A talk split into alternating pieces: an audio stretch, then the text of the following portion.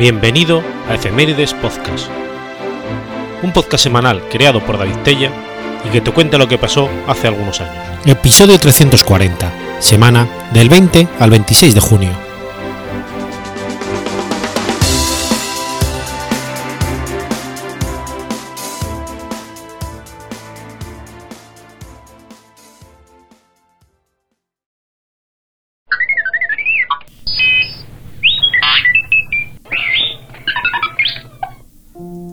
20 de junio de 1510. Nace Gracia Nasi. Gracia Nasi, nacida como Hannah Nasi, cuyo nombre de conversa cristiana fue Beatriz de Luna Miqués, fue una filántropa, política y mujer de negocios portuguesa y una de las mujeres más ricas e influyentes de la Europa del Renacimiento.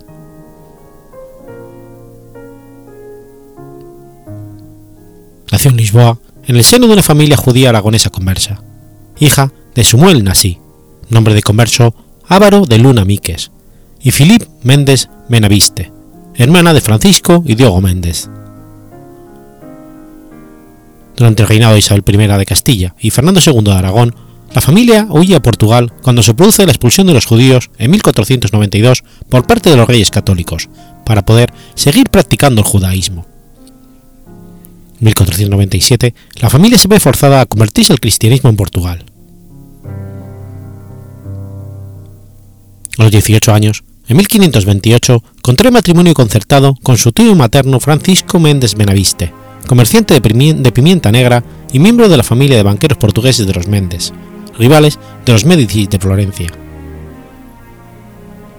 Tanto Francisco como Diego dirigían una compañía comercial que derivó en el comercio de especies de las Indias Orientales y Portugal, y poseían además un banco con agentes en toda Europa. Beatriz de Luna enviudó a los 28 años, en 1538. El reparto del testamento le otorgó la mitad del patrimonio del matrimonio y la otra parte de su cuñado Diego Méndez, de forma que pasó a ser una importante mujer empresaria del siglo XVI. Pocos años después de establecerse en Portugal la Inquisición de 1536, se mudó a Amberes con su hija Ana y su hermana Brianda de Luna para atender a una de las sucursales que unos años antes había abierto Francisco Méndez. En realiza diferentes inversiones en los negocios de su cuñado Diego que reportaron un nombre entre los comerciantes locales y le dieron independencia empresarial. Su hermana Brianda contrae matrimonio con un Diego que fallece en 1543, legando a ambas la gestión y el control del imperio comercial de la familia Méndez, hecho que la situó como una importante empresaria. Parte de los negocios consistieron en el préstamo de dinero a los monarcas y la curia europea, sobre quienes mantuvo cierta influencia, logrando la protección de otros comercios. Se enfrentó a los intentos de varios monarcas que trataron de apropiarse de sus bienes, organizando el matrimonio de su hija Ana con sus propios familiares. Desarrolló y financió una cuidada red de escape que permitió la huida de numerosos judíos de España y Portugal amenazados y arrestados por la Inquisición bajo la acusación de herejía. La red consistía en enviar en secreto a los conversos huidos ocultos en los barcos de especies de su compañía, que realizaban rutas regulares entre Lisboa y Amberes. Una vez allí, estos realizaban una ruta financiada por la propia Beatriz de Luna que los llevaba por los Alpes hasta Venecia. Desde la ciudad italiana eran transportados con otro barco hasta Grecia y al este de Turquía, bajo dominio del Imperio Otomano.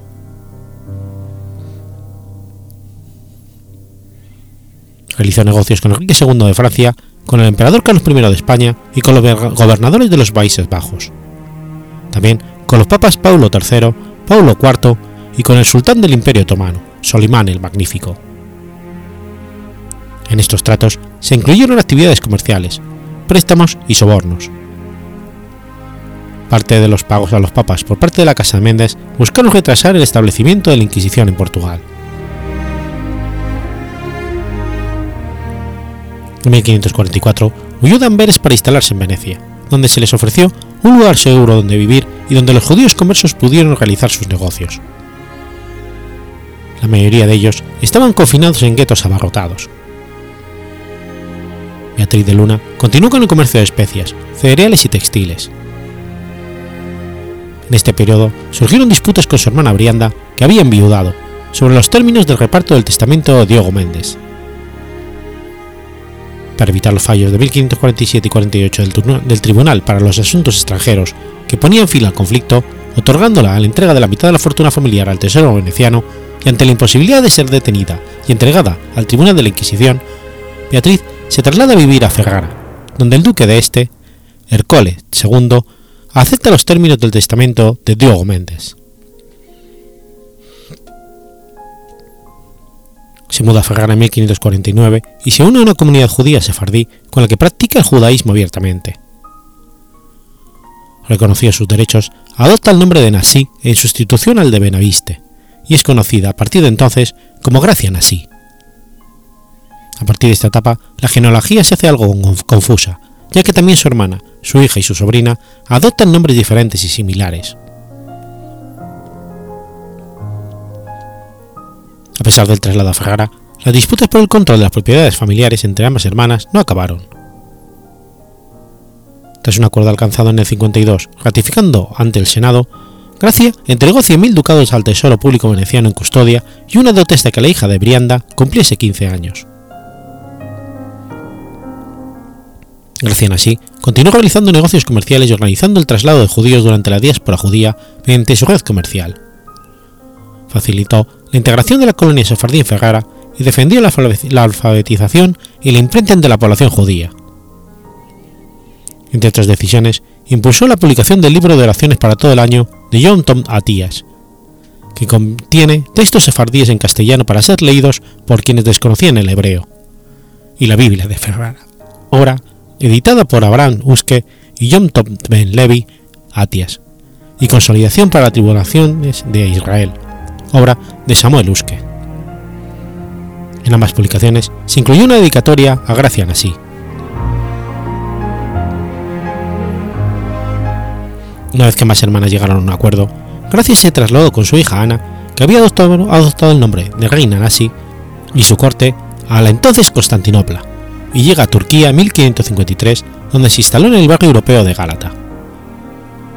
Mantuvo un estilo de vida judío y asumió un papel de liderazgo entre los sefardíes del Imperio Otomano.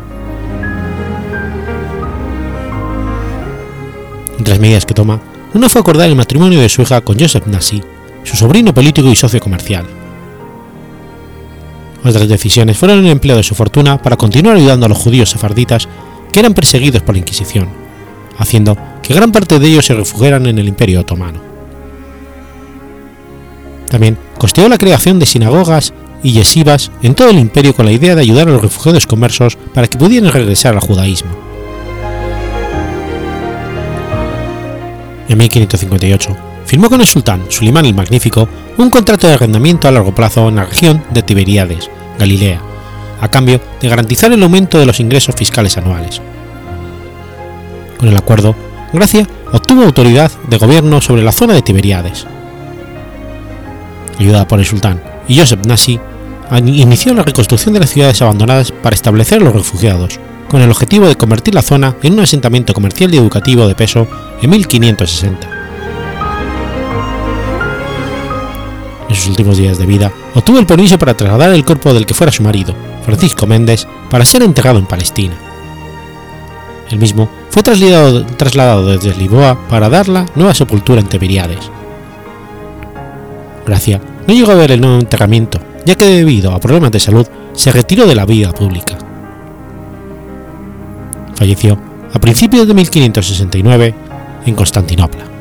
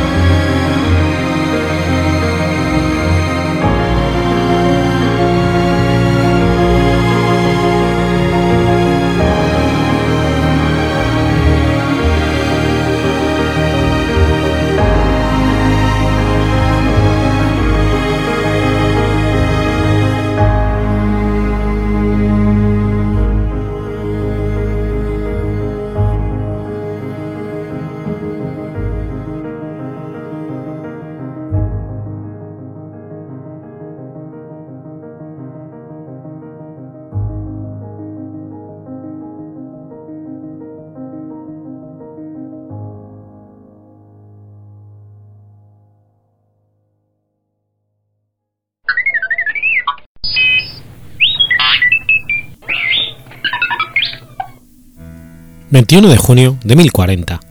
Muere Fulco III de Anjou. Fulco III de Anjou, también llamado Fulco Negra, Halcón Negro o el Constructor, fue un noble jefe militar francés, conde de Anjou. Fulconera amplió y consolidó los dominios del condado de Anjou en disputa con otros nobles rivales, incrementando su poder e influencia en la corte del Reino de Francia. Impulsó la construcción de numerosas fortalezas y edificios religiosos en Turena y Anjou, como el castillo de Montauban y la abadía de Bellevue. De carácter impulsivo y contradictorio, a la vez que violento y piadoso, tanto sus abusos como las hazañas han sido ensalzadas por biógrafos e historiadores, forjando una de las figuras legendarias de la Edad Media francesa.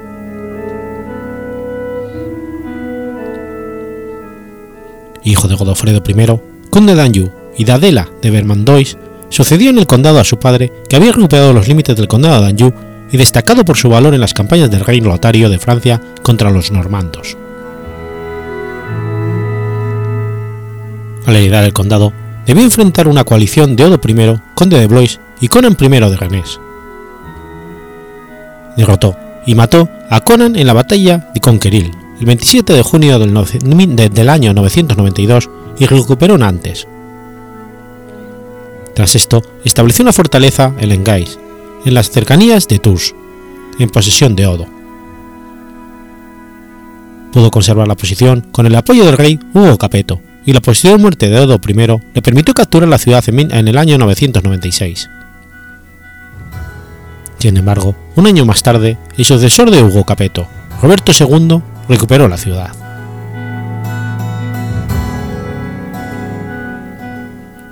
En 1016 comenzó una guerra contra Odo II, el nuevo conde de Blois, que fue completamente derrotado en Pont-Leu el 6 de julio de 1016. Diez años después, mientras Odo II sitiaba la fortaleza de Montbullieu, Fulco tomó por sorpresa Samur. El enfrentamiento entre la casa de Anjou y Blois se resolvería finalmente cuando Godofredo II de Anjou, hijo y sucesor de Fulco el Negro, derrotó a Teobaldo III de Blois en la batalla de Noy en el año 1044. Esta victoria dio a los angevinos el control de Turena. La crueldad de Fulco era proverbial, ya fuera con sus enemigos, sus súbditos o su propia familia. En el año 999, habiendo sorprendido a Elizabeth de Vendôme, su primera mujer con otro hombre, ordenó quemarla viva vestida con su traje de novia. Casó después con Hildegarde de Aquitania en el año 1001, que daría luz a su heredero en el 1006. Variaba por cálculo o temperamento entre la crueldad y la penitencia. Realizó varias peregrinaciones a Jerusalén. Trajo supuestas reliquias, un trozo de la piedra del, Santo Sepulcro que, según contaba, pudo sacar con los dientes al ablandarse milagrosamente en el momento de besar la piedra, o un pedazo de la Vera Cruz que compró a los guardianes del santuario. Además del negro, también se le conoció como el constructor por sus trabajos en fortificaciones y la construcción de abadías. Murió en Ment el 25 de julio del 1040, cuando regresaba de una peregrinación a Tierra Santa.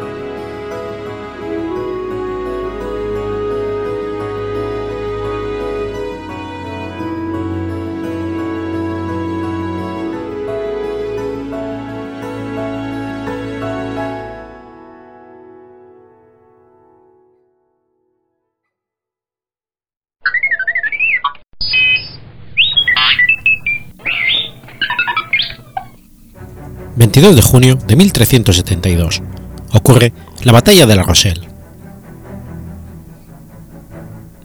La Batalla de La Rochelle tuvo lugar entre una escuadra inglesa y otra castellana, con victoria de la segunda frente a las costas de la ciudad de La Rochelle. Fue la primera fase del asedio de La Rochelle, concluido el 23 de agosto del mismo año, en el que fuerzas terrestres y navales franco-castellanas tomaron la ciudad, hasta entonces en poder de Inglaterra, en el contexto de la Guerra de los Cien Años.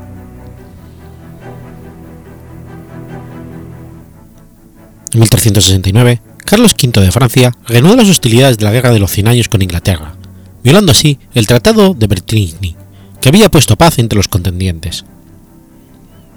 En buena medida, su decisión se basaba en que ahora podía contar con la ayuda de Enrique II de Castilla, que disponía de una poderosa armada, lo cual daba a la nueva ofensiva muchas posibilidades de éxito.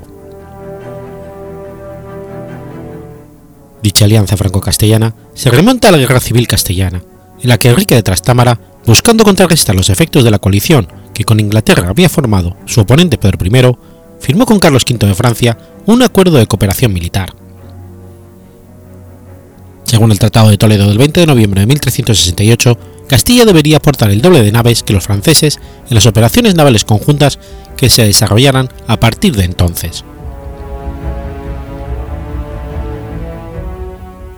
Dentro de su estrategia de conquista de plazas fuertes inglesas, el rey francés pretendía redoblar el cerco sobre La Rochelle, punto clave para el control del ducado de Guyena, en poder de Inglaterra. Por ello, pidió la colaboración naval castellana, y Enrique II envió una flota al mando del almirante Ambrosio Bocanegra, sucesor en el cargo de su padre Egidio, de origen genovés como él. Eduardo III de Inglaterra, consciente de la importancia de dicha plaza, se propuso defenderla a toda costa, y empleó para ello abundantes recursos en forma de una armada, confiriendo el mando de ella a su yerno Juan de Astin, conde de Pembroke. Además de los barcos de guerra, iban en ella naves de transporte con hombres, material y dinero destinados a la guerra de Guyena.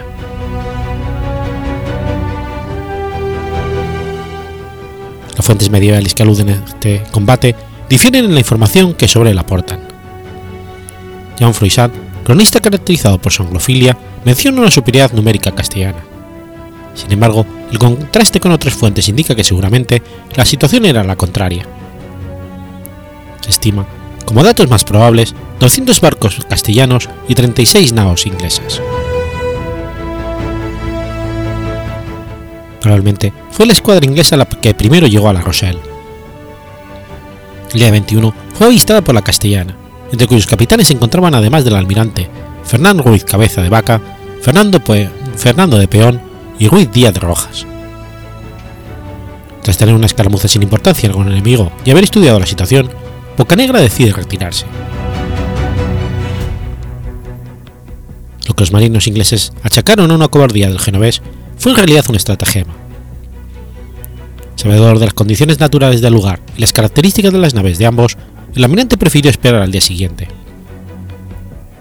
En esa jornada, cuando durante la baja mar las, las naves inglesas quedaron varadas y antes de que subiera la marea y pudieran flotar, se acercó a ellas la escuadra castellana, sacando ventaja de la mayor ligereza y menor calado de sus galeras. Aprovechando su inmovilidad, los castellanos lanzaron sobre los ingleses artificios de fuego, que estos no pudieron esquivar, produciéndose entre ellos una gran mortandad. La derrota anglosajona fue total. Todas sus naves fueron quemadas, hundidas o apresadas por el enemigo. Los hombres que no murieron en combate, entre ellos el Papa Pembroke, fueron hechos prisioneros. Esto incluía a caballeros por cuyo rescate se podían pedir elevadas sumas de dinero y soldados del contingente enviado desde Inglaterra con destino a la guerra de la Guyena.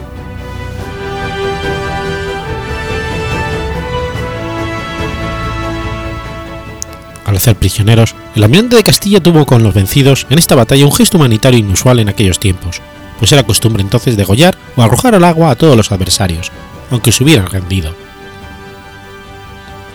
Pembroke y 70 caballeros de espuelas doradas fueron enviados a Burgos, a la presencia del rey Enrique, que hizo entrega al condestable francés Bertrand du Guesclin del conde Rennes, que murió más tarde durante el cautiverio. La capacidad de mantener la posesión de la ciudad, e incluso de toda Guyena, se redujo drásticamente.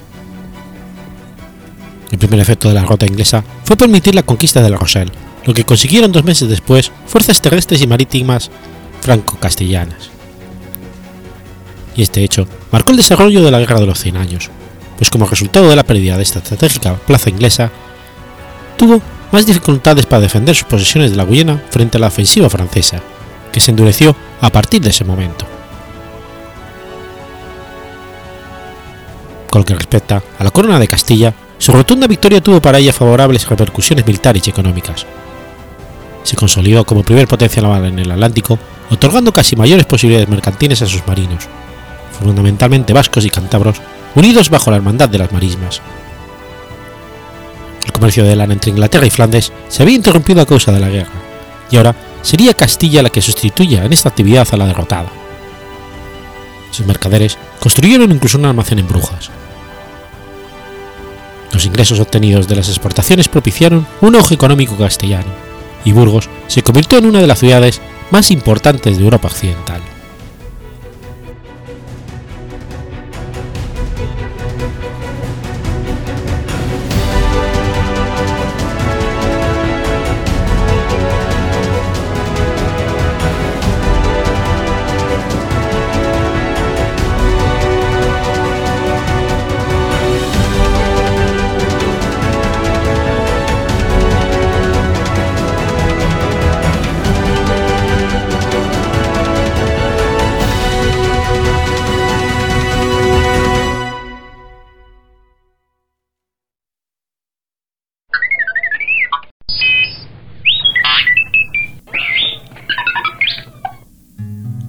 23 de junio de 1280 ocurre el desastre de Moclín. El desastre de Moclín fue un combate librado en el municipio granadino de Moclín y en el que las tropas castellanas, compuestas principalmente por miembros de la Orden de Santiago y dirigidas por Gonzalo Ruiz Girón, maestre de dicha orden y fallecido en el desastre, fueron derrotados por las tropas del rey Mohamed II de Granada. Entre febrero y marzo de 1280, Alfonso X de Castilla convocó a los consejos de sus reinos a una reunión en la ciudad de Badajoz, y en dicha asamblea, o ayuntamiento, estuvieron presentes casi todos los miembros de la familia real, a excepción de la reina Violante de Aragón, que se hallaba distanciada del rey, siendo el motivo principal de la asamblea ultimar los preparativos para hacer la guerra al rey de Granada. A causa de ello, Alfonso X ordenó a sus huestes que se reunieran con él en la ciudad de Córdoba, ya que el rey se proponía entrar a talar la Vega de Granada, aunque no pudo participar personalmente en la campaña por padecer en esos momentos una dolencia ocular que lo obligó a permanecer en Córdoba. En junio de 1180, el infante Sancho de Castilla, hijo mayor de Alfonso X, se dirigió a talar la Vega de Granada acompañado, entre otros, por Gonzalo Ruiz Girón, maestre de la Orden de Santiago, a quien el infante Sancho ordenó, mientras él permanecía en la Alcalá la Real, esperando la llegada de algunos contingentes que debían participar en la operación, que partiese junto a sus mesnadas para proteger a las tropas que reunían víveres para el ejército. Cuando las huestes antiguistas regresaron de dicha expedición, fueron atacadas por las tropas musulmanas del rey de Granada, que les había preparado una emboscada en las cercanías de Moclín. Las fuerzas musulmanas se apostaron en Moclín, aparentando huir, atrajeron a las tropas del maestre de Santiago, de Fermán Enríquez y de Gil Gómez de Villalobos, abad de Valladolid, hasta el paraje en el que habían preparado la emboscada. Los cristianos persiguieron a los musulmanes, pero estos, paralizando su retirada y dando media vuelta, les atacaron y los derrotaron, causándoles numerosas bajas. En el desastre de Moclín perdieron la vida más de 2.800 hombres, entre caballeros y peones, siendo la mayoría de los muertos freires o caballeros de la Orden de Santiago. Cuando el infante Sancho tuvo conocimiento del desastre, impidió que las tropas que permanecían a sus órdenes emprendieran a la huida, lo que hubiese provocado una masacre general entre sus hombres. Una vez reorganizadas las tropas castellanas tras el desastre, el infante Sancho se dirigió a Granada pasando por Moclín para talar su vega, y una vez concluida la expedición de castigo, el infante regresó a la ciudad de Córdoba pasando por Jaén, pues hay constancia de que el 7 de agosto se hallaba en dicha ciudad, ya que ese día prometió desde allí a la orden de Calatrava que cuando fuese rey le entregaría la villa real con todos sus derechos. Gonzalo Ruiz Girón, maestro de la Orden de Santiago, falleció varios días después del desastre a consecuencia de las heridas que recibió allí, y fue sepultado en el municipio jienense de Alcoete. Según manifiesto del historiador Miguel Lafuente Alcántara en su Historia de Granada.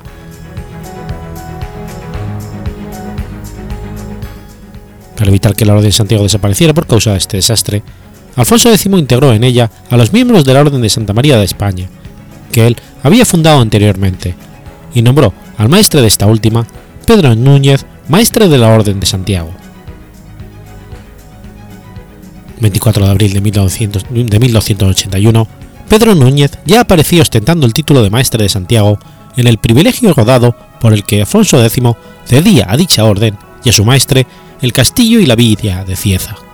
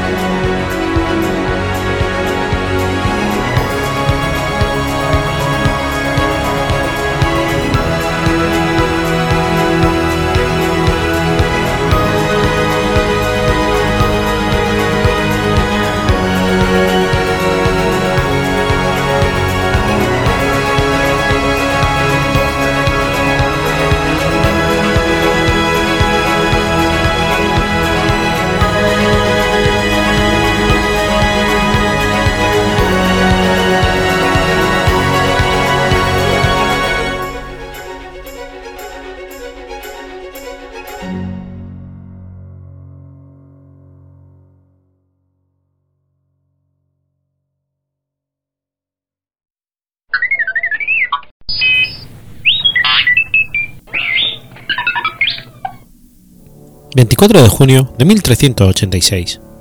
Nace San Juan de Capistrano. San Juan de Capistrano fue un fraile franciscano napolitano que predicó de forma ambulante por casi toda Europa, sobre todo en el este. Fue canonizado en 1690 por el Papa Alejandro VIII. Nació en 1386 en el pueblo de Capistrano, en la diócesis de Sulmona, región de Abruzos.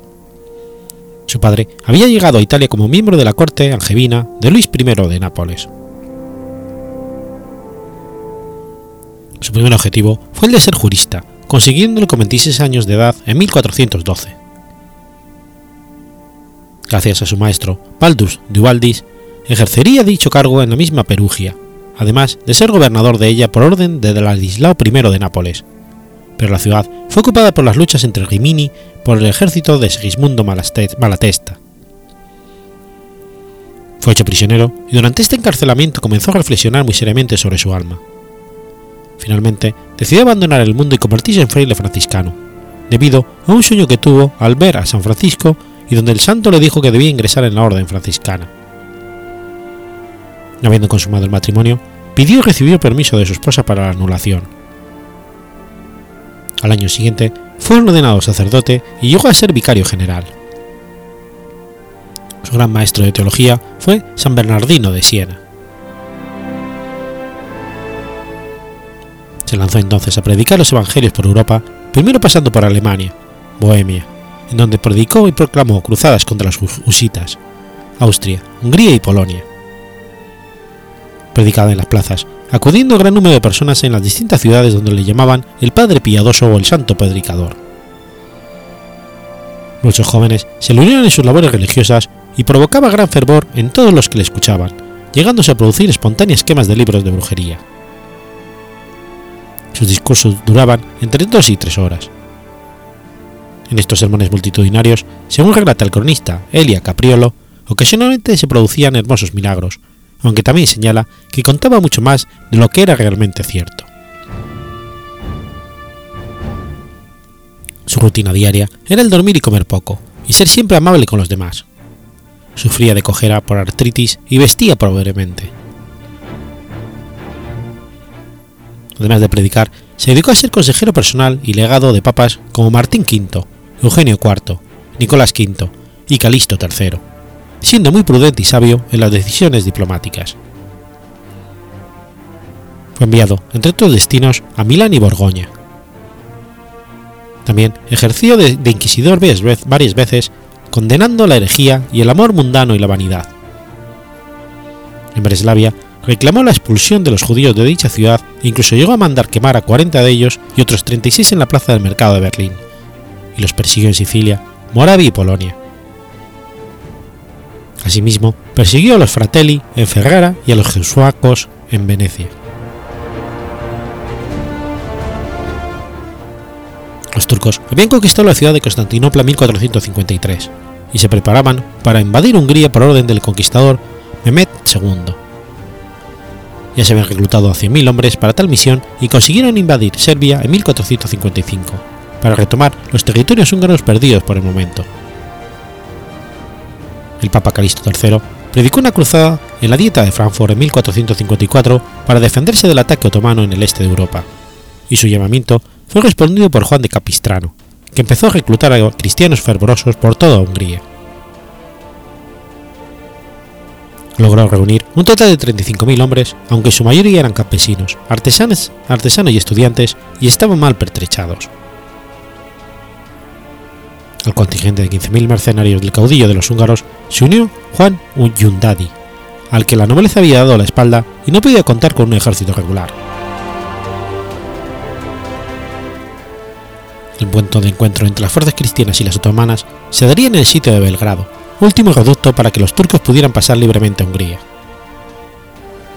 Era el mes de julio del año 1456. La ciudad se encontraba medio derruida a causa del bombardeo de los 200 cañones turcos, y para colmo se acercaban 50.000 genízaros. Entonces, el santo se dedicó a enardecer a las tropas empuñando una bandera en donde estaba bordada una cruz mientras gritaba, Jesús, Jesús, Jesús. Esto animó a los defensores que consiguieron rechazar en dos ocasiones las, acometidas turcas. En el momento álgido de la batalla, el franciscano pronunció, Creyentes valientes, todos a defender nuestra santa religión, liderando el contraataque cristiano que provocó la retirada turca, produciéndose 25.000 bajas entre los infieles. Los oficiales del contingente cristiano dijeron de él en varias ocasiones, Este fraile tiene más autoridad entre nuestros soldados que el mismo jefe de la nación.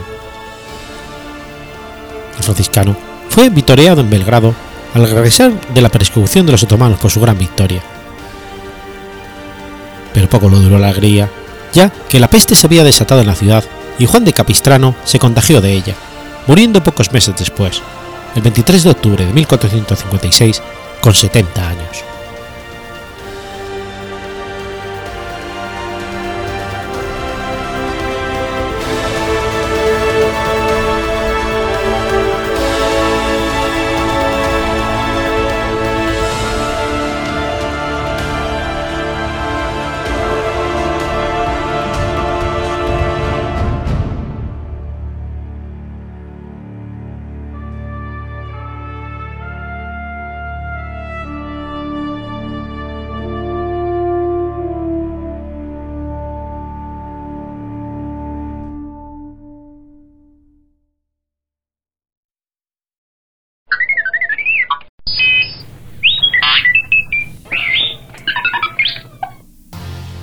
25 de junio de 1572. Muere Alfonso García Matamoros. Alfonso García Matamoros fue un retórico y humanista español. Aunque él mismo se llamó hispalense, lo más probable es que se llamara así por haber naturalizado en Sevilla, y no por haber nacido allí. Mas en lo cierto parece estar quienes creen que nació en Villarrasa, en el condado de Niebla, provincia de Huelva y diócesis de Sevilla, aunque se ignora el año cierto de su natalicio. Su pariente lejano Rodrigo Caro le dedicó un elogio con un epigrama latino en su obra sobre los varones en letras naturales de Sevilla.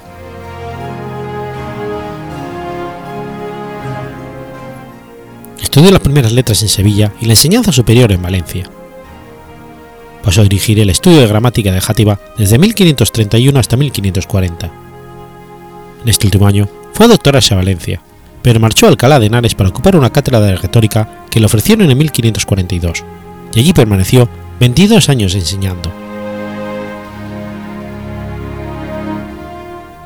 Entre sus discípulos tuvo a, Benita, a Benito Arias Montano. Es indudable que fue sacerdote. Nicolás Antonio y otros biógrafos escribieron que fue canónico de la Catedral de Sevilla, pero no se han encontrado los documentos que lo demuestren, aunque existió a finales del siglo XV un canónigo de su nombre, demasiado mayor como para poder tratarse de él. En 1558 publicó el discurso que pronunció en su investidura de Diego Sobaños como doctor y en 1559 empezaron sus ataques del reuma crónico, de los que se lamentaba todavía en el prólogo de su Debus Tribus Dicendi Generibus. Escribió un famoso Laus Hispanae o Apología de la Nación Española, el De Adseveranda Hispanorum Hereditonum, sirve de Viris Hispanae Doctris, Narratio Apologetica con el patrimonio, fin de acabar con el desprestigio que tenían algunas naciones de Europa hacia los humanistas españoles. Para él, todo es fruto de ligerezas e injusticias. Este opúsculo mezcla leyendas, fábulas, anécdotas y literatura culta y popular para dar amenidad a la exposición de lo que había supuesto las letras españolas a lo largo de la historia. El autor demuestra un buen conocimiento de Cicerón, Virgilio Plauto y Tácito, entre los escritores romanos y entre los griegos cita también a Homero, Aristóteles y Platón y a los padres de la Iglesia. Fue un ferviente servidor de Erasmo de Rotterdam y mantuvo estrecha relación con el humanista de su siglo. Entre sus amistades figuró Juan de Girón, conde de Ureña, a quien estaba dedicada la apología. Murió el 25 de junio de 1572.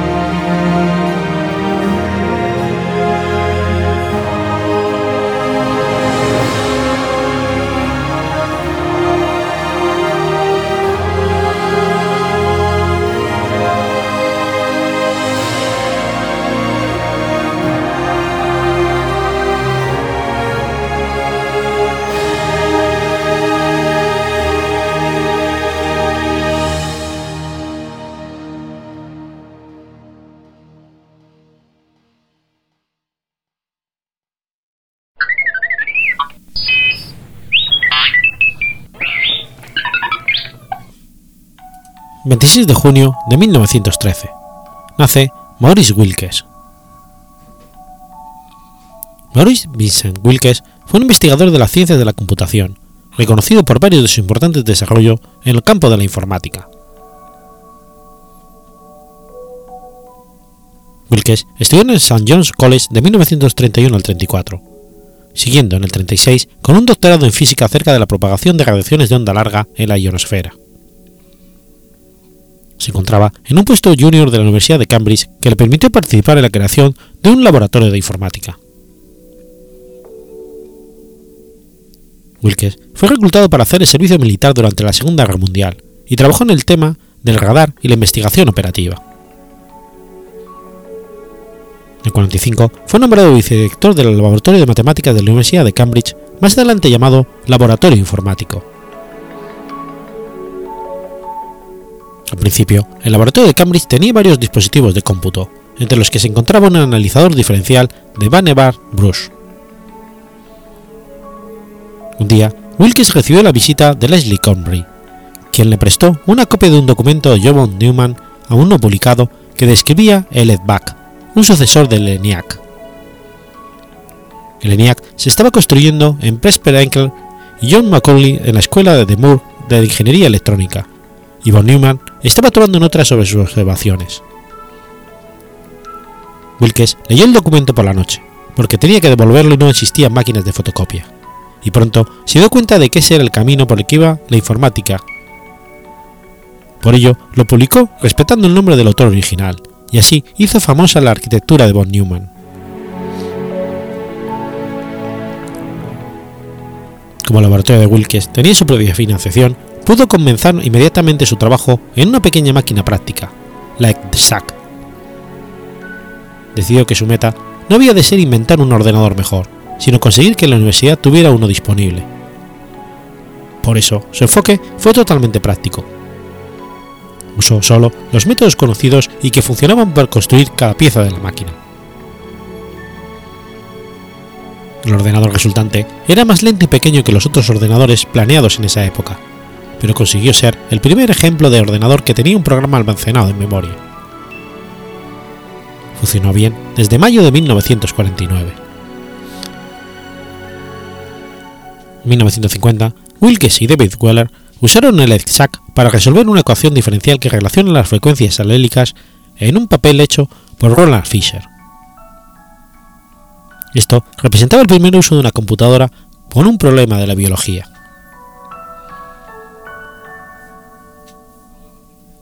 En 1951 desarrolló el concepto de microprogramación cuando se dio cuenta que la unidad central de proceso de un ordenador podía estar controlado por un pequeño programa altamente especializado y escrito en memoria ROM, que es más rápida. Este concepto simplificó enormemente el desarrollo de los procesadores.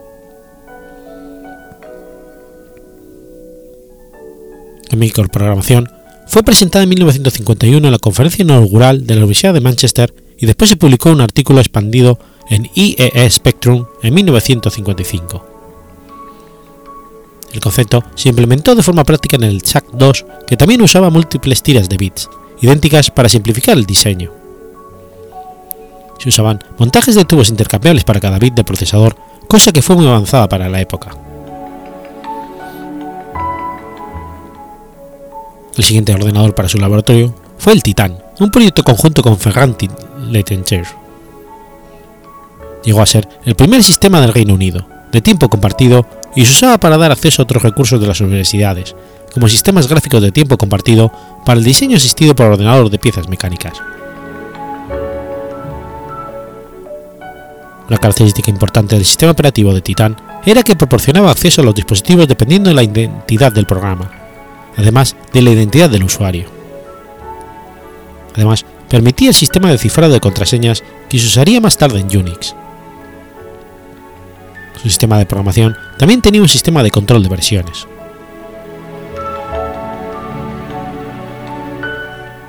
Wilkes fue reconocido por otras ideas como las etiquetas simbólicas en el código, las macros y las bibliotecas de funciones. Son desarrollos fundamentales de la programación que le han hecho más fácil que en épocas anteriores y que han permitido la creación de lenguajes de programación de alto nivel. Más tarde, Wilkes trabajó en uno de los primeros sistemas de tiempo compartido, ahora conocidos como sistemas operativos multiusuario, y en computación distribuida. En 1967, Wilkes recibió el premio Turing.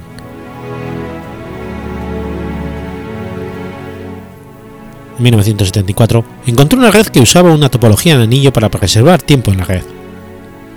El laboratorio usaba al principio un prototipo para compartir periféricos.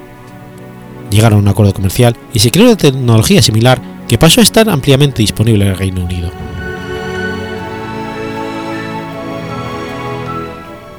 Se le atribuyen a, Maurice Wilkes la cita. Puedo recordar el instante exacto en el que me di cuenta de que una gran parte de mi vida a partir de entonces le iba a gastar corrigiendo errores de mis propios programas. Falleció el 29 de noviembre de 2010, a los 97 años de edad.